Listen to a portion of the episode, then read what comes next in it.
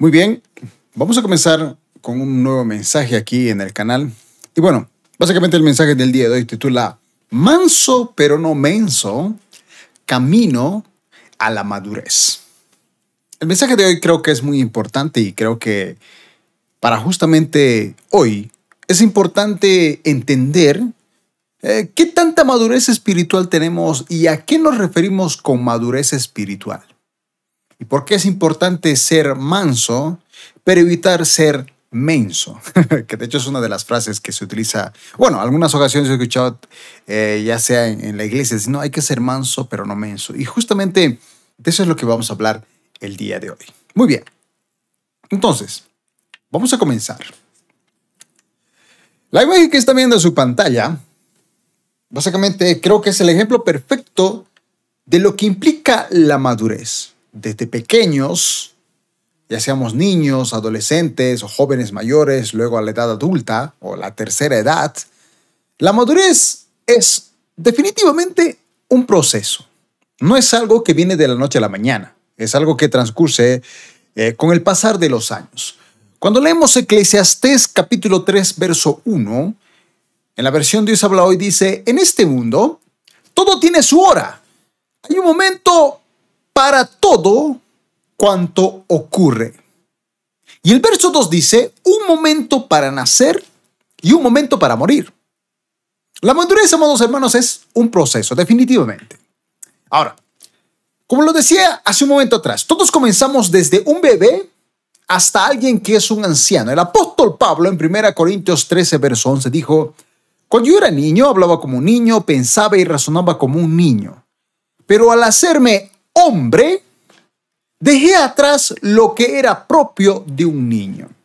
Eh, alguna vez suelo decir que en algunos países, creo que como, no sé si Estados Unidos, eh, pero como que digamos cuando el niño o al, niño, ya sea por, creo que por tema de defectos, no sé si es por, por el tema de Japón o China, eh, alguna vez suele escuchar de que cuando son un poco así como que con algún defecto en su físico, suelen botar a los niños a un basurero o a la calle.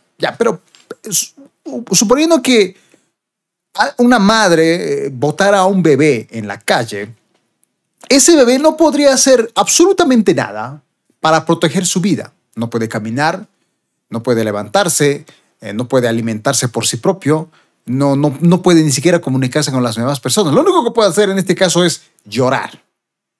Pero cuidarse por sí mismo no puede. No está en la madurez de una persona mayor, independiente, que puede alimentarse, puede pagar la luz, su casa. Y esto es muy importante entenderlo porque en el cristianismo el apóstol Pablo dijo que nosotros antes éramos niños espirituales, aquí refiriéndonos al nivel espiritual. Pensábamos y razonábamos como un niño espiritual. Un niño no tiene el conocimiento de una persona mayor.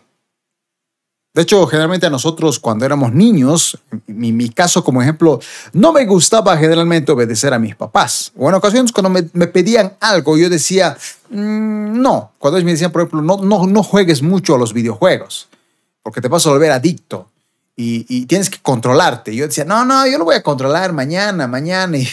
Y, dejaba que pasaban los días porque yo creía que en cualquier momento quizá iba a dejar cierta adicción. O cuando me decían comer las verduras y yo decía, no, mañana o cuando sea grande voy a comer. Pero ellos me decían, no, si no lo comes ahora que eres niño, de grande no vas a poder. Evidentemente mi madurez me hacía pensar que de grande iba a poder, cuando evidentemente la madurez de mi padre y de mi madre me decían que si ahora no puedo, de grande va a ser mucho peor. A nivel espiritual pasa exactamente lo mismo. Cuando uno nace de nuevo es como un bebé, como alguien pequeño, que poco a poco, como dice Filipenses 1.6, y el que comenzó la buena obra, la irá perfeccionando hasta el día de Cristo Jesús. Básicamente el crecimiento espiritual no es una meta, es un trayecto hasta que Cristo venga o hasta que nosotros nos vayamos con Él. Ahora, utilizando esto que acabo de decir, quiero que por favor vean lo que están viendo en su imagen. Básicamente estoy utilizando una paloma. Esta paloma tiene mucho significado a nivel espiritual. se, ha habido reflejado al Espíritu Santo como una paloma. Pero quiero que leamos lo que Jesucristo dijo. Mateo capítulo 16, o perdón, capítulo 10 de Mateo, verso 16. En la Reina Valera dice, He aquí, yo os envío como a ovejas en medio de lobos. Sed pues prudentes como serpientes y sencillos como palomas. Aquí está utilizando Jesucristo características muy interesantes para, en este caso, para sus discípulos, cuando debían ir a predicar. Y por consiguiente, nosotros también. Somos como ovejas que estamos en medio de lobos. Así que dice, sean prudentes como serpiente, pero sencillos como palomas. En otra versión, este mismo versículo, la NTV dice, miren, los envío como ovejas en medio de lobos, por lo tanto, sean astutos como serpientes e inofensivos como palomas. Traduce la palabra sencillo como inofensivo. En otra versión, la TLA, traducción lenguaje actual, dice, el trabajo que yo los envío a hacer es peligroso. Es como enviar ovejas a un lugar lleno de lobos. Por eso, sean listos y estén atentos como las serpientes, pero sean también humildes como las palomas. Así que en este mismo versículo, pero en distintas versiones, podemos entender que una paloma, según Jesucristo, la característica debería ser un discípulo, es ser sencillo, inofensivo y humilde. Ahora, creo que hemos entendido de que la referencia de la paloma tiene que ver con algo espiritual. Ya de hecho, el ejemplo de una paloma es el Espíritu Santo. Pero luego tenemos a un cuervo. Un cuervo es completamente diferente a una paloma. Tiene quizá ciertas características, pueden volar, pero tienen rangos muy diferentes. Por ejemplo, cuando leemos Gálatas capítulo 5, verso 22 al 23 en la Reina Valera dice, mas el fruto del Espíritu es amor, gozo, paz, paciencia, benignidad, bondad, fe, y el verso 23 dice mansedumbre. Este mismo versículo, para aquel que no sepa qué es mansedumbre, pero leemos la versión NBI, traduce la palabra mansedumbre como humildad, porque eso es la mansedumbre. Mansedumbre básicamente es humildad. Y esta humildad es una característica de una paloma, porque la paloma es mansa y humilde, como lo leíamos en una versión, y la humildad es uno de los frutos del Espíritu Santo. Ahora, una de las definiciones o conceptos de humildad es que la humildad es una virtud moral que es completamente contraria a la soberbia. Es decir, el soberbio es algo malo, la humildad es algo bueno. Entonces, la humildad es una virtud moral contraria a la soberbia que posee el ser humano en reconocer, fíjense, uno tiene que reconocer sus habilidades, sus cualidades, capacidades y aprovecharlas para obrar en bien de los demás sin decirlo. Eso es humildad. Es decir, tú usas tus habilidades, tus cualidades, tus capacidades, no solamente para tu beneficio propio, sino para hacer una obra por el prójimo, sin que esta persona lo sepa. Eso es humildad. No estás alardeando en este caso como los fariseos que dicen que tocaban trompeta para que las demás gentes vean que estaban orando, que habían servido a Dios, que estaban ayudando, no, no, no se lavaban la cara y andaban así todo de, qué sé yo, cansados porque no habían comido tantos días para que la gente, y Jesucristo dijo, ya tienen su recompensa, pero no sean como ellos, ustedes sean humildes, enciérrate en tu cuarto para que tu Padre que ve los secretos te recompense en público. La humildad tiene que ver con ser manso, tiene que ver con ser sencillo como una paloma. Jesucristo dijo, sean astutos como serpientes, pero sencillos como palomas. Ahora, Génesis capítulo 8, versos 6 al 9. Esto es importante que ustedes, amados hermanos, lo puedan entender, porque yo, justamente comenzando este año, decidí comenzar a leer la Biblia en un año. Y bueno, ya llevo varios días, ¿no? Ya estamos en febrero. Y he elegido leer la versión Dios habla hoy, que es una versión que hace muchos años no leía. Pero en esta versión, Génesis capítulo 8, versos 6 al 9 dice lo siguiente.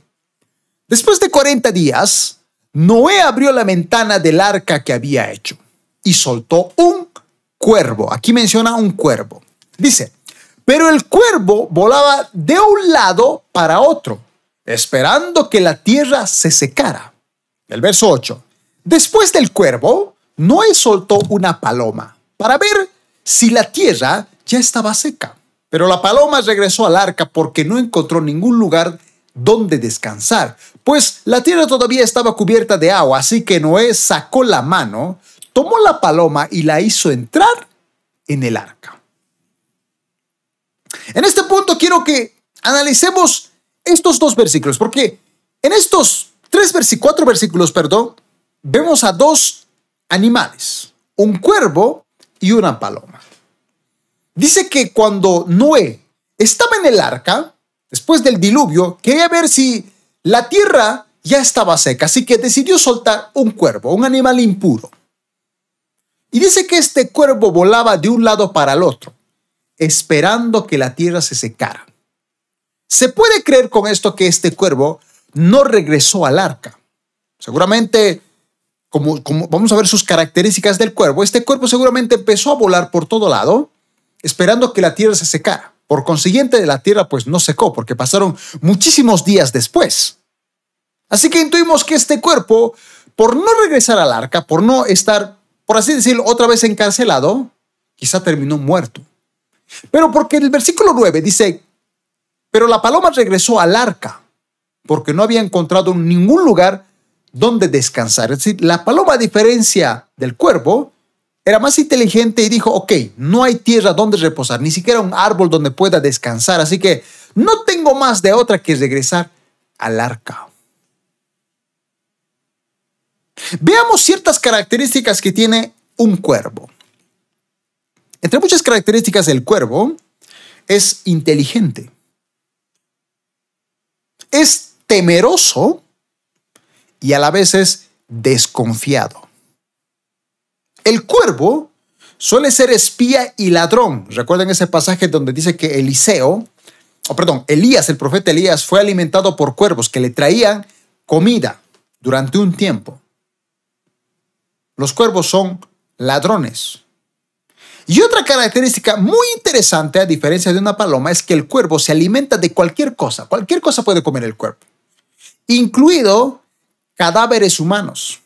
De hecho, en el Apocalipsis se llama a los cuervos para que puedan comer todo aquello que supuestamente Dios pisotea y que es tan harta la sangre y la mortandad que dicen cuervos vengan a festejar, vengan al banquete del Señor. ¿Por qué? Porque los cuerpos, cuervos pueden comer hasta carne humana, gente muerta. Una de las características de un cuervo. Cuando vemos las características de una paloma, dice que la paloma es inteligente, igual que el cuervo, pero es dócil. El significado o la definición de dócil es una persona que acepta con agrado la orden de alguien superior. Eso es dócil. Es decir, si a una persona le gusta, o no, no, no que le gusta, sino acepta con agrado y con respeto la orden de alguien superior, se le considera dócil. El la paloma en este caso es inteligente, pero dócil. La paloma se alimenta de frutos, no de carne humana. La paloma tiene sentido de orientación, es inteligente. Aparte que vuela con mucha rapidez y generalmente busca lugares de descanso. De hecho, en el versículo 9 dice que esta paloma, al no haber encontrado ningún lugar, decidió volver al arca porque solamente ahí, a pesar de que tenía que volver a estar quizá otra vez encerrada, pero sabía que al menos ahí podía descansar. Ahora, viendo estas dos, a estos dos animales, la paloma y el cuervo, fíjese lo que dice Génesis capítulo 13, verso 9 al 10. Ahí está toda la tierra para que escojas. Por favor, sepárate de mí si tú vas al norte, yo voy al sur, y si tú vas al sur, yo voy al norte. El verso 10 dice, Lot miró todo el valle del río Jordán y vio que hasta el pueblecito de Soar el valle tenía bastante agua y era como un gran jardín.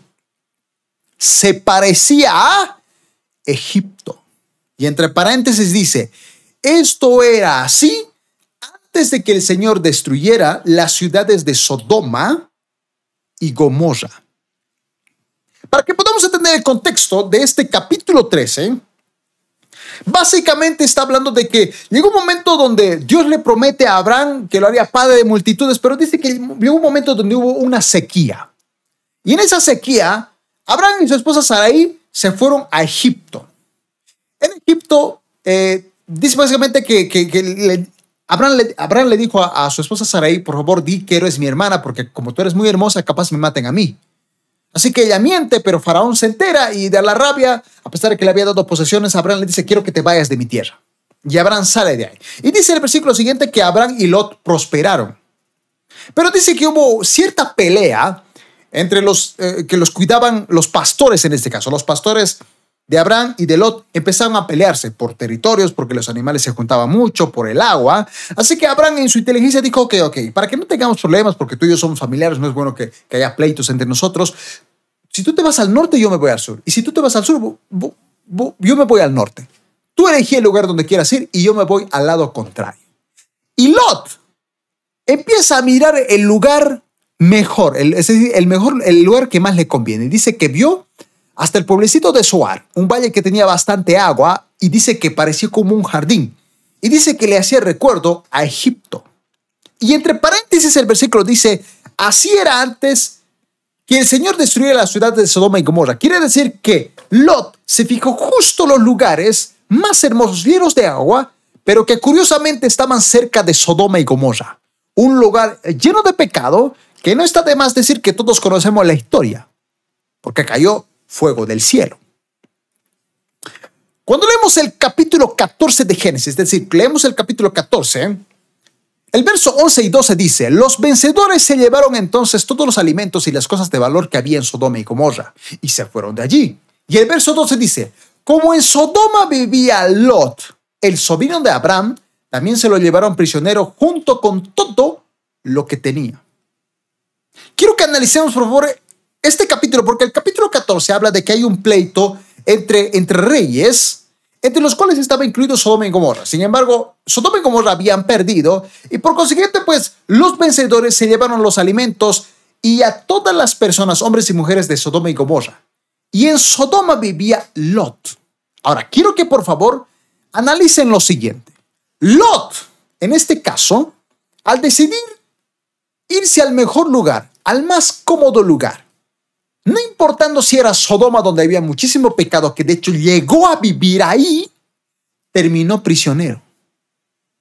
Lot era como este cuervo que Noé sacó para ver si este cuervo podía buscar un lugar de tierra y regresar. Pero este cuervo, aunque en la Biblia no dice específicamente que haya muerto, pero intuimos que murió porque no sé, si sacó una paloma significa que el cuervo nunca regresó. De hecho, la paloma regresó, luego otra vez Noé la sacó y dice que volvió con un olivo. Significa que la paloma sí regresó, pero el cuervo no regresó. Lot era como este cuervo.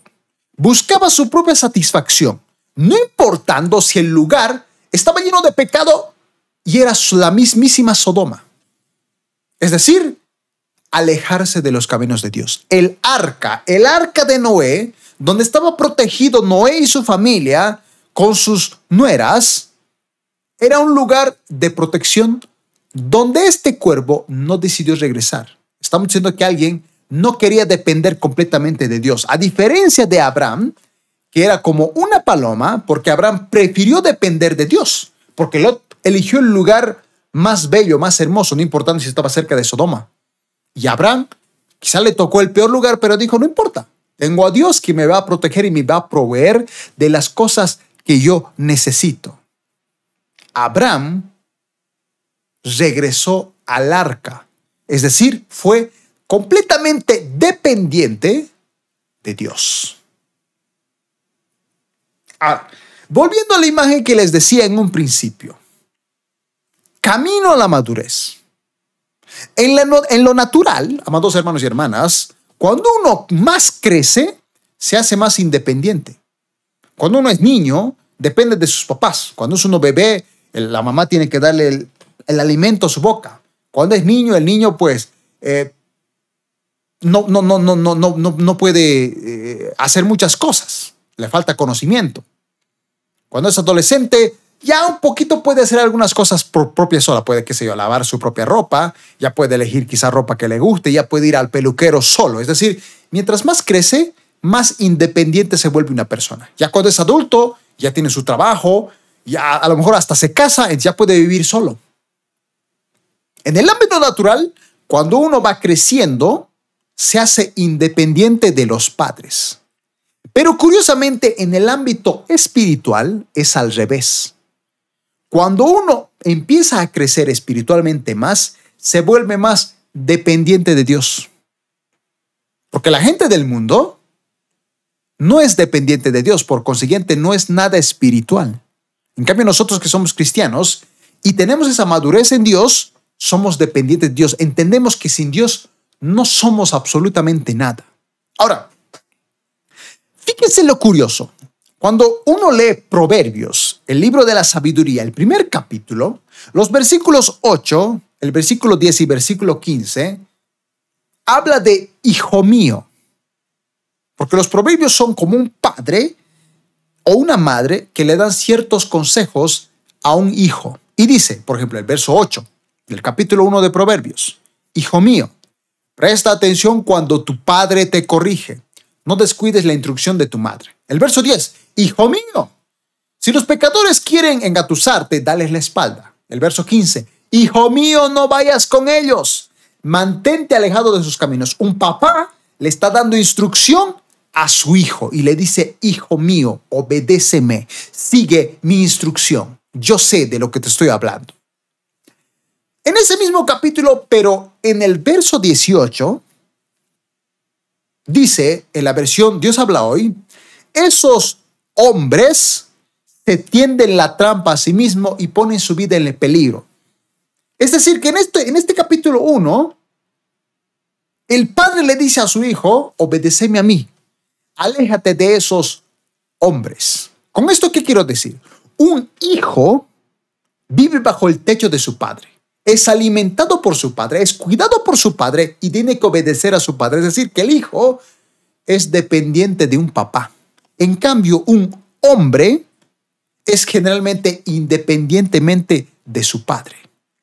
Los, el libro de los proverbios es completa sabiduría porque ya nos dice que Dios quiere que nosotros seamos sus hijos, que todo lo que Él nos dice, nosotros tengamos que obedecer. Mateo capítulo 18, verso 1 al 3 dice, Pero ese tiempo los discípulos se acercaron a Jesús y le preguntaron, Jesús, o oh maestro, ¿quién es el más importante en el reino de los cielos? Ojo aquí, porque esta es una pregunta interesante que le hacen sus discípulos a Jesús. ¿Quién es el más importante en el reino del cielo? Y dice que Jesús llamó a un niño pequeño, a un niño, y le puso en medio de todos sus discípulos. Entonces dijo, les digo la verdad, a menos que se aparten de sus pecados, le está dando una orden, y se vuelvan como niños, es decir, dependientes de un padre, nunca entrarán en el reino de los cielos. ¿No les dijo quién era el más importante en el reino de los cielos? Claro que se los dijo. El más importante en el reino de los cielos es un niño. ¿Por qué? Porque un niño obedece a sus padres y es dependiente de la protección de sus papás. A nivel natural, cuando uno crece, se hace más independiente, pero en lo espiritual uno se hace dependiente completamente de Dios. Romanos capítulo 8, versos 5 al 6 dice, los que están dominados por la naturaleza pecaminosa, ojo, recuerde que el pecado es todo aquello que está alejado de Dios, es decir, alguien que no es cristiano. Los que están dominados por la naturaleza pecaminosa piensan en cosas pecaminosas, pero los que son controlados, ojo, controlados, es decir, guiados, manipulados, eh, que son dóciles, son controlados por el Espíritu Santo. Piensan en las cosas que agradan al Espíritu, es decir, obedecen a Dios, agradan al Padre. El Espíritu Santo es Dios. El verso 6 dice, por lo tanto, Permitir que la naturaleza pecaminosa los controle, les controle la mente, lleva a la muerte, como el cuervo. El cuervo seguramente murió por no querer regresar al arca. Pero permitir que el espíritu les controle la mente lleva a la vida y a la paz. Ser manso, amados hermanos, es decir, ser dócil, ser humilde, ante Dios no implica ser menso. Solo la gente inmadura piensa que sujetarse a Dios es término de hipocresía. hace, un tiempo atrás me encontraba con unos amigos, bueno, tenía, que, era un trabajo y eh, me tenían que transportar a cierto lugar y los que me llevaron en el auto no eran cristianos. Entonces me dijeron, tú eres cristiano, ¿verdad? Yo les dije, sí, soy cristiano. Y me dijeron, uno de ellos me dijo, oye, ¿y no crees que en el momento que tú decidiste cambiar, de, decir, tú, tú, porque yo les conté que yo estaba como que, que mi vida no tenía sentido, que yo necesitaba cambiar de vida y, sentía que, que, tenía que hablar con Dios. Y, y, me acuerdo que hice una oración y le dije, Señor, si tú puedes cambiar mi vida, entonces yo te voy a servir. Pero mi amigo me dijo, ¿no crees que tú hubieses cambiado de vida sin la ayuda de Dios? Y yo le dije, no. ¿Por qué? Porque si yo hubiese querido cambiar mi vida sin la ayuda de Dios, entonces no hubiese buscado a Dios. Si busqué a Dios es porque definitivamente no podía hacer nada en esta vida. Para este mi amigo, este lo que yo le acabo de decir, él me miró como alguien quizá menso. Porque él dijo, yo no necesito de Dios para emprender cosas o para salir adelante. Él creyó que era menso, pero en realidad el menso era él. porque apartados de Dios nada se puede hacer. Ser manso, humilde, dependiente de Dios no implica ser menso. Un manso es alguien humilde. Y recuerda que la humildad tiene que ver con, con, obedecer el mandato de las demás personas, sin buscar nada a cambio. Es alguien completamente independiente. Cuando leemos Salmo capítulo 42, verso 5 y 11, es interesante porque dice, son dos versículos exactamente iguales en un mismo capítulo. Dice, ¿por qué te abates, oh alma mía, y te turbas dentro de mí? Espera en Dios, porque aún he de alabarle, salvación mía y Dios mío. Y el verso 11 dice lo mismo, ¿por qué te turbas, oh alma mía? ¿Por qué te turbas dentro de mí? Espera en Dios, porque aún he de alabarle, salvación mía y Dios mío. Vamos a leer esos mismos dos versículos, pero vamos a leerlo desde el versículo 5 hasta el 11 y en la versión NTV, para que se pueda entender mejor. Y dice lo siguiente, ¿por qué estoy desanimado? ¿Por qué está tan triste mi corazón? Pondré mi esperanza en Dios, lo alabaré otra vez, mi Salvador y mi Dios. Ahora, leamos el verso 6. Dice, ahora estoy profundamente desalentado, pero me acordaré de ti aún desde el lejano monte Hermón, donde nace el Jordán desde la tierra del monte Misar, oigo el tumulto de los embravecidos mares, mientras tus olas y las crecientes mareas me arrasan. Pero cada día el Señor derrama su amor inagotable sobre mí y todas las noches entono sus cánticos, lloro a Dios que me da vida. Y el verso 9, fíjense lo que dice. La familia de Coré. Oh Dios, roca mía, clamo, ¿por qué me has olvidado? ¿Por qué tengo que andar angustiado, oprimido por mis enemigos? Sus insultos me parten los huesos. Se burlan diciendo, ¿dónde está ese Dios tuyo? Y el verso 11 dice, ¿por qué estoy desanimado? ¿Por qué está tan triste mi corazón? Pondré mi esperanza en Dios. Lo alabaré otra vez, mi Salvador y mi Dios. En, en estos versículos, amados hermanos, hay un secreto maravilloso. En el verso 9 vemos a una persona que dice, Señor, te has olvidado de mí. Estoy angustiado, hasta mis enemigos me están insultando, se burlan de mí y hasta me dice, ¿dónde está tu famoso Dios que no te protege? Y en el verso 11 dice, ¿por qué estoy desanimado? ¿Por qué estoy triste? Pondré mi esperanza en Dios, le alabaré otra vez. Eso implica que madurez, que a pesar de las circunstancias que estemos viviendo, a pesar de que nos, nos estemos como que eh, tengamos ese sentimiento de que Dios nos ha abandonado y, veamos que las demás personas se burlan de nosotros diciéndonos que Dios nos ha abandonado, nosotros no nos desanimemos, no nos pongamos tristes, sino que a pesar de eso tengamos esperanza de que Dios nos va a responder y lo alabemos una y otra vez diciéndole, Él es mi salvación y mi Dios. Eso implica que madurez.